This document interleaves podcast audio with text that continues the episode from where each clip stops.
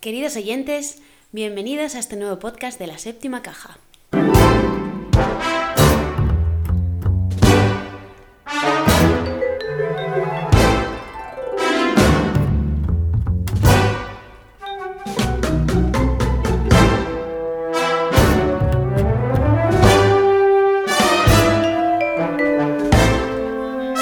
Estamos de nuevo Coto y María y hoy vamos a hablar de un compositor muy especial. Sí, sobre todo por la triste noticia que hemos sabido hoy. Johan Johansson, que iba a ser el protagonista de nuestro siguiente podcast, ha fallecido hoy en circunstancias que todavía no han sido esclarecidas en su piso de Berlín. Y Y lo fuerte es que, bueno, ya habíamos hablado hace unas semanas de hacer este podcast y de Llevamos- repente nos hemos enterado de esto. llevamos 10 días preparando el guion de este podcast para hablar precisamente de Johan Johansson. Y su fallecimiento es lo que nos ha descolocado, Sí, porque ha sido un shock total, la verdad. cambia completamente lo que iba a ser el curso de este podcast. Porque este podcast iba a ser para hablar de su último trabajo, que es la banda sonora de The Mercy. Y lo triste es que no solo iba, había sido su último trabajo, sino que va a ser su último trabajo para el cine, porque nos ha dejado y no va a hacer más trabajos. ¿Vale? Entonces, queremos que este podcast sirva un poco de dos cosas: de homenaje y despedida a Johan Johansson, un compositor al que llevo, ya llevo un par de años siguiendo porque me gusta mucho su estilo. A ti también. Sí, creo. a mí me gusta, a mí me gusta, sí. Es melodioso, es a veces ruidoso. O sea, Tiene un poco de todo, es lo bueno. es un tío con, tenía mucha personalidad y, y nos ha dejado. Nos es ha, fuerte, es fuerte, es muy fuerte. nos ha dejado, ha dejado su carrera a medias. Todos los cinéfilos y todos los que seguíamos su trabajo Todas las, nuestras grandes esperanzas que habíamos puesto en él. en su futuro Oscar. Se ha quedado todo en nada. Sí. En fin, eh, estoy hecho polvo. Así que este va a ser nuestro homenaje de la séptima caja para Johan Johansson.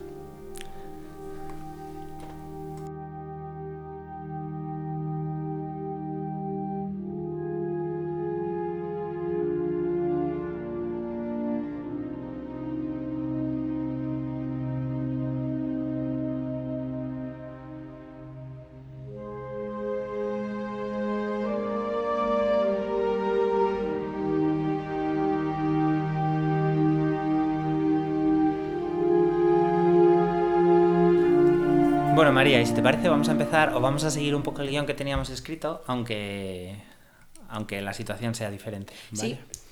Entonces, el motivo por el que habíamos elegido a Johansson, no porque haya fallecido, era porque ah, se había liberado su banda sonora de la película de The Mercy. ¿Vale? The Mercy es la última película de James Mars. Que que- no- sí, no sé si habéis visto el tráiler, pero bueno, cuenta la historia de, de Donald Crowhurst. Que bueno, cuéntate un poco. Bueno, era- Donald Crowhurst fue eh, un soldado que, que montó una empresa de componentes electrónicos y estaba en quiebra. Su situación económica era tan mala que decidió echarse a una carrera muy famosa naval. Él era aficionado a lo de, a lo de navegar y decidió construir su propio barco y apuntarse a esta carrera para dar la vuelta al mundo en velero. Eh, no es ninguna tontería, claro. No, no, es una cosa bastante seria. De hecho, eh, no es solo ya construir tu velero, echarte a la mar, tienes que saber navegar, que no era su especialidad porque él era un aficionado. Tienes que estar preparado para lo que el océano No, puede físicamente, presentarte. psicológicamente. Dejas a tu mujer y a tus hijos solos en casa. Es toda una situación muy Sí. fuerte. Bueno, el caso es que a Donald Crowhurst esta, esta situación le, le superó. Y cuando estaba en el Atlántico empezó a dar vueltas por el Atlántico y a falsear sus datos para la competición Sí, porque no se veía capaz. para hacer creer, bueno, eso, que, que estaba haciendo una carrera que en realidad no estaba haciendo. Algo bastante fuerte. Es impresionante, es muy, muy fuerte. Entonces, esta película nos contará su historia, no os cuento el final. De hecho, os recomiendo que no busquéis a este personaje en la Wikipedia, porque os contará el final. claro, os cuenta la historia. Y yo creo que será más interesante ver la película siguiendo, bueno, sin saber cómo acaba, ¿no? Claro. El, el- lo bonito de esta película es que está dirigida por Jane Mars, que es quien dirigió La teoría del todo. ¿Te acuerdas de La teoría del todo? Mm, sí, me acuerdo de la teoría del todo. Eh, Bueno, de hecho, eh, Johan Johansson es el compositor, ¿no? De la banda Claro, sonora. es el compositor de la banda sonora tanto de Mercy como de, como de La teoría del todo. Mm. La teoría del todo a mí como película me dejó un poco frío, ¿eh? Bueno, es que es una situación, ¿no? El, este tío, pues bastante, no sé, difícil. No sé, no sé. No sé cómo enfocará James más la historia de este navegante no navegante. La verdad es que tenemos la ventaja de que el actor principal nos encanta, que es Colin Firth Ah, que sí. hizo el discurso del rey. Bueno, Sí, sí, sí, muy buena. La verdad es que creo que no le puede pegar más. De hecho, eh, tiene otra película que viajaba como a Corea o a Japón, muy del estilo. ¿Te acuerdas de aquella película? ¿El viaje más largo se llamaba? No me acuerdo. ah, sí, ahora. ¿no? sí, que era también, ¿no? Un soldado que había estado allí Sí. y tal y cual, sí. O sea, creo que el actor, el actor es lo que puede dar esperanzas a esta historia. No tanto el director, que no tengo tantas esperanzas puestas en él por muchas nominaciones que tuviera con la teoría del todo. ¿no? El caso es que lo que une a estas dos películas, a la teoría del todo y a The Mercy, es Johan Johansson, que es, como ya hemos dicho al principio, de quien nos vamos a despedir hoy en la séptima caja. Bueno, Johan Johansson ha compuesto una banda sonora para The Mercy. Yo la he escuchado un par de veces, francamente no era su mejor trabajo. De hecho, además, la banda sonora eh, reutiliza temas de un álbum suyo que escribió para un documental. Un documental, sí. ¿Vale? Si queréis, pongo un poquito y así te haces una idea, María, de la música que estamos comentando. Bien. Y repasamos un poco la trayectoria de Johan Johansson, que, que, repito, este podcast tenía que haber servido para hablar de cómo este hombre ganaría un Oscar. En y un futuro y resulta que, bueno. No va a ser así. Bueno, ponemos un trocito de esta banda sonora de, de Mercy.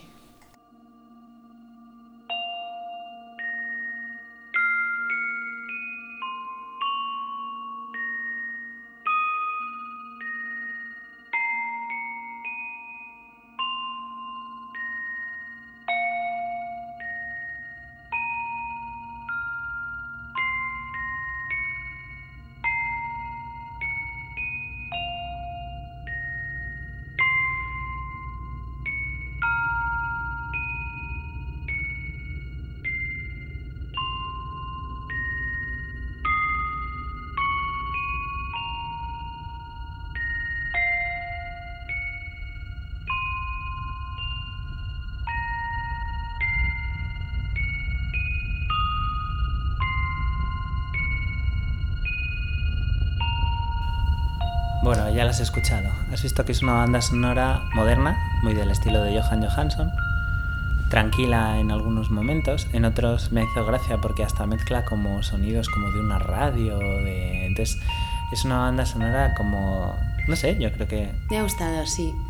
Yo creo que va a quedar bien. ¿Vale? Es más, es muy de su estilo.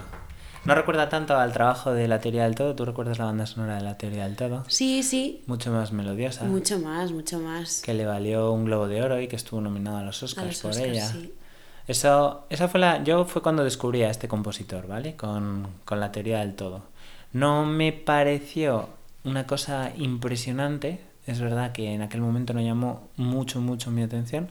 Pero sí me pareció que ahí efectivamente había carrera, ¿no? Que sí, que tenía algo, sí, sí. que veríamos algo. Y eso es lo que vimos al año siguiente cuando llegó la banda sonora de Sicario. Sí, que volvió a estar nominado a los Oscars. Volvió a estar nominada a los Oscars, eso es. La banda sonora de Sicario es una música muy, muy oscura, bueno, como la película. Como la película, que La película... Es tremenda. La película sí, es un poco fuerte, es así como oscura. A mí es una película que me ha gustado mucho. sí, ¿eh? De siempre te ha hecho, gustado. Yo la he vuelto a ver un par de veces. Yo nada, con una basta. De hecho, te quedaste dormida la primera. sí. Pero yo eh, la he vuelto a ver porque a mí la película me gustó mucho. Y hay que reconocer el trabajo de Johansson en esta película. Tanto por la composición, que es una música diferente, no es nada, no es nada del estilo de otros compositores que hacen música como muy normal, sino además el ambiente que da en la película. O sea, la- hace que, la- que las escenas esas que tienen que dar miedo en Sicario Sí, sí, la última escena, esa de la persecución con los coches y tal. Bueno, bueno, eso te pone la piel de gallina. Exacto.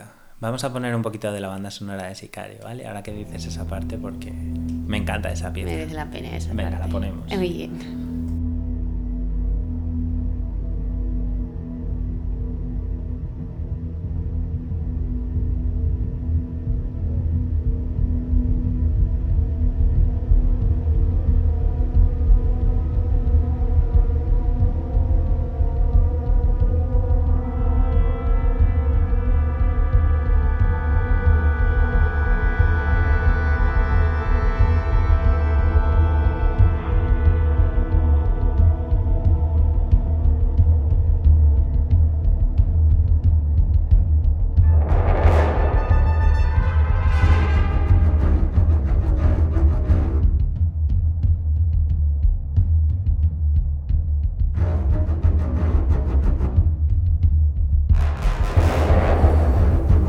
Visto que pedazo de banda sonora Mm. esta de Sicario.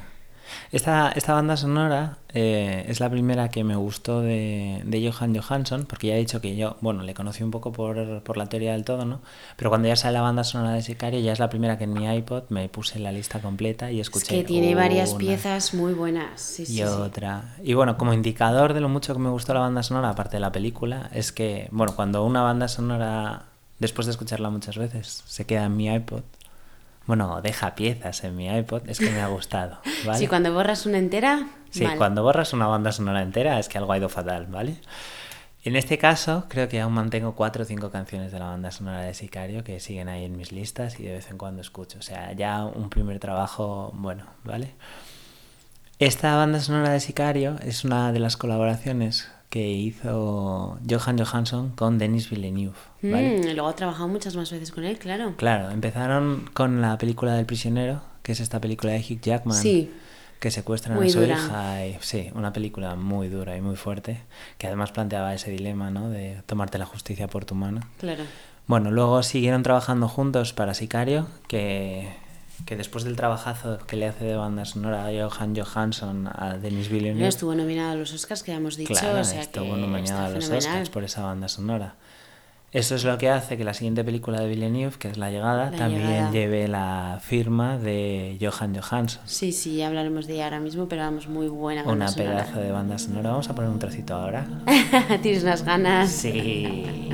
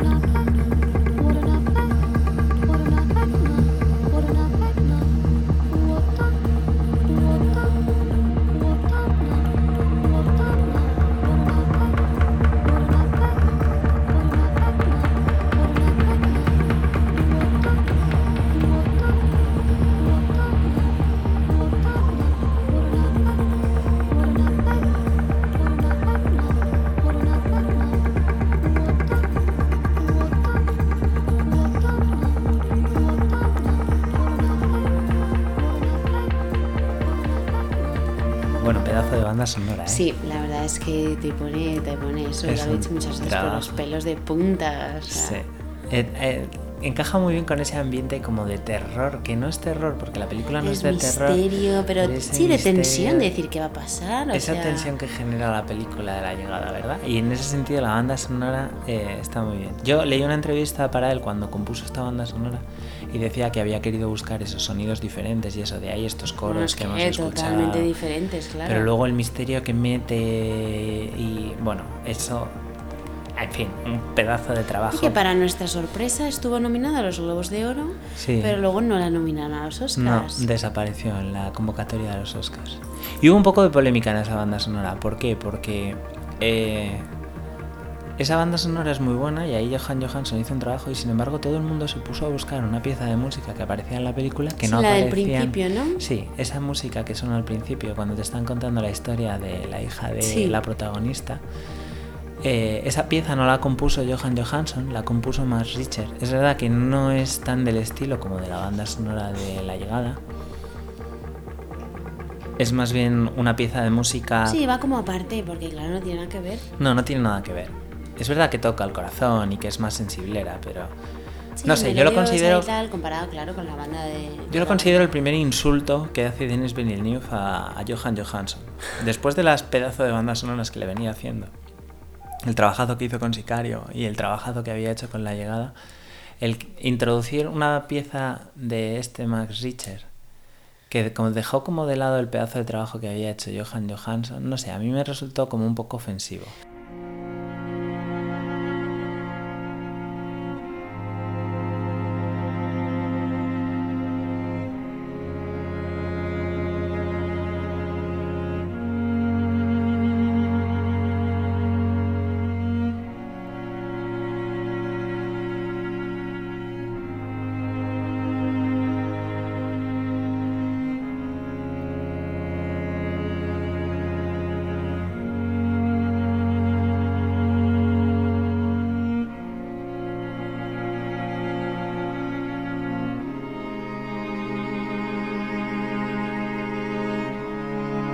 Es verdad que muchas veces cuando tú haces una película tienes que recurrir a varios compositores, porque una película es muy larga, hay que componer mucha música. Mucha música, Y no llegas a todas las... Y entonces tienes la mala suerte de que te aparece un compositor como Max Richter y te hace una pieza pues que suena bien, que llega al corazón y tal. Sí, que para el director pues le encajó, dijo pues mira, me gusta, la pongo aquí y ya está. Transmite el dramatismo que quieres darle a la escena. Y claro, pero queda feo cuando todo el mundo empieza a preguntar por esa, eh, dejando un poco de lado el pedazo de trabajo que había hecho Johansson con esta película, Mm. ¿vale? ¿Por qué hablo de esto? Hablo de esto porque la siguiente lo siguiente que viene entre Denis Villeneuve y Johan Johansson es lo que me inspiró para hacer este podcast, que es el caso Blade Runner El caso Blade Runner, sí. 2049.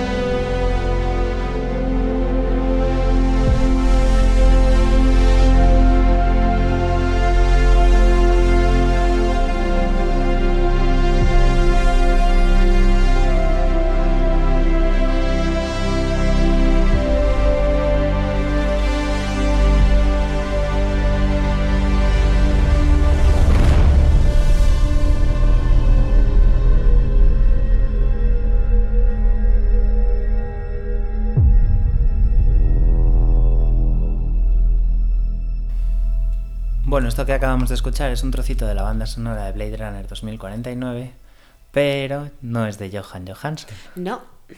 Esta pieza musical que hemos escuchado es de Hans Zimmer y Benjamin Wolfis. Dicen que más de Benjamin Wolfis que de Hans Zimmer, que solo ha colaborado en la banda sonora. Y aquí es cuando aparece lo que yo considero el feo culminante para Johan Johansson, ¿vale? Johan Johansson lleva mucho tiempo haciendo las bandas sonoras de Denis Villeneuve, había hecho cosas impresionantes Sí. y a mitad de la grabación o del trabajo de la banda sonora de Blade Runner 2049, Sí, deciden pues nada, prescindir de él y bueno, en un principio no tanto prescindir de él, sino Colaborar, completar ¿no? su banda sonora con Hans Zimmer. con Hans Zimmer, sí. Pero en agosto ya supimos todos que lo de completar se iba a convertir en sustituir y la música de Johan Johansson desaparece, Desaparece, sí. de Blade Runner 2049 y nos quedamos todos con la banda sonora de Hans Zimmer. A ver, que no me malinterpretéis, la banda sonora de Hans Zimmer y Benjamin Wolfis me ha encantado Sí. y es de esas que siguen en mi iPod entera además, Entera, ¿vale? entera, sí, sí. me ha gustado Bueno, mucho. porque es muy reciente, ya irás Es muy eliminando. ya. reciente, ya iremos borrando, sí. Pero que, el, que el- una de las cosas que más intrigaba a todo el mundo es qué, qué hizo Johan Johansson, qué compuso para la película. Claro, porque él nada, silencio absoluto. Silencio ¿no? absoluto, por contrato él no podía decir Claro. nada. Denis Villeneuve le, le sacó de la película. Johan Johansson no hizo nunca ninguna declaración porque por contrato no podía. Eso es que algo había cobrado. ¿Vale? Denis Villeneuve sí ha hecho declaraciones al respecto. Ha dicho que tenía, tenía buena relación con Johan Johansson, pero que él buscaba un estilo completamente diferente al que Johansson le A ofrecía ver, es que al para final si las cosas no, o sea, no te encajan con tu película, pues sí, pero ¿qué no a entiendo que si tú tienes una idea de banda sonora para tu película y tienes un compositor que te ha dado bandas sonoras que han estado nominados a los Oscars, no le expliques muy bien al principio Pero lo que tú, quieres. pero tú se lo explicas, él puede interpretar, pues no sé. No sé, me parece como un feo grande. Ya, ya el de la llegada no me gustó, que todo el mundo preguntase por una pieza que no era la suya, cuando el trabajo que, ha hecho, que había hecho él era buenísimo, sino que es que además ahora se le reemplaza y nadie nos da detalles de nada. Uno de los grandes misterios o de lo que nos preguntábamos todos los que los fans del mundo de la banda sonora es, bueno, vale, esta banda sonora que compuso ¿dónde está? ¿Dónde ¿Podemos está? oírla? ¿Dónde está? Sí. Entonces, ahora que este compositor nos ha dejado, asalta la duda. ¿Nos dejarán escuchar esa música que compuso para Blade Runner 2049? a mí personalmente me encantaría escucharla. Sí, a mí también. A ver si es que. A ver si cuadraba o no, él lo encajaba El con la película. que le- los- sí, qué no enfoque sé. le habría dado. Justo. Sin desmitificar el de Hans Zimmer, porque repito, me encanta, pero Johan Johansson era un pedazo de compositor. La trayectoria que estábamos viendo, joder, era No, muy y ya buena. había trabajado con este director, o sea que, bueno, no sé. En fin, espero que ahora que ha pasado lo que ha pasado, Denis Villeneuve tenga el detalle con los fans de liberar esa música que no hemos podido escuchar. Ojalá, ojalá, estaría bien. Sería sí. fantástico, sí. Seguro que nos gustaría a todos mucho. Desde luego. Aunque el estilo seguro que será completamente distinto al de la... Claro, Igual podrían sacar la versión. DVD con la música de Johan Johansson. con las dos bandas sonoras, ¿no? Pobre hombre. Yo la verdad es que como, como mini fan de Johan Johansson por los últimos trabajos, por el de Sicario y la llegada Mm, sobre La todo, Llegada, sí. me sentí muy ofendido de que le dejaran fuera de Blade Runner 2049 y había Y elegido... eso que te ha gustado luego mucho la banda sonora. Me ha gustado ¿eh? O mucho, sea es que- verdad. Bueno, también soy bastante fan de Hans Zimmer. Sí, yo no, yo no sé si decirte que eres más fan de Hans Zimmer. Bueno, es diferente. Todo el mundo es fan de Johansson. Hans Zimmer. ¿vale? Sí. Es muy bueno. Pero eh, espero que nos liberen esa banda sonora y espero... Bueno, ya no, porque no le pueden Bueno, pero dar el poderla Oscar. escuchar por lo menos. Eso es. Espero, bueno, no sé, que la música de Johan Johansson entre algún día en una película y se lleve ese Oscar que todos estábamos Sí, convencidos convencidos de que se lo ganaría en algún futuro. de que estaba a punto de ganar. Era era cuestión de años, uno o dos años más, y se habría llevado ese Oscar que ahora no le veremos recoger nunca. No sé, estoy muy dolido. La verdad es que su, Bueno, ha sido un shock. Y si es su que, ¿Qué edad fallecimiento, tenía? 48 años, 48 años, por favor. Si era es un que hombre joven. De hecho, iba a venir a España a tocar al festival.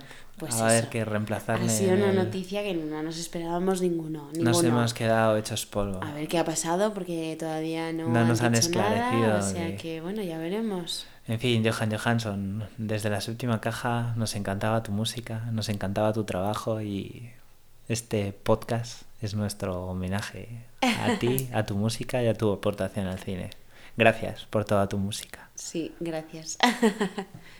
Bueno, chicos, hasta el próximo podcast.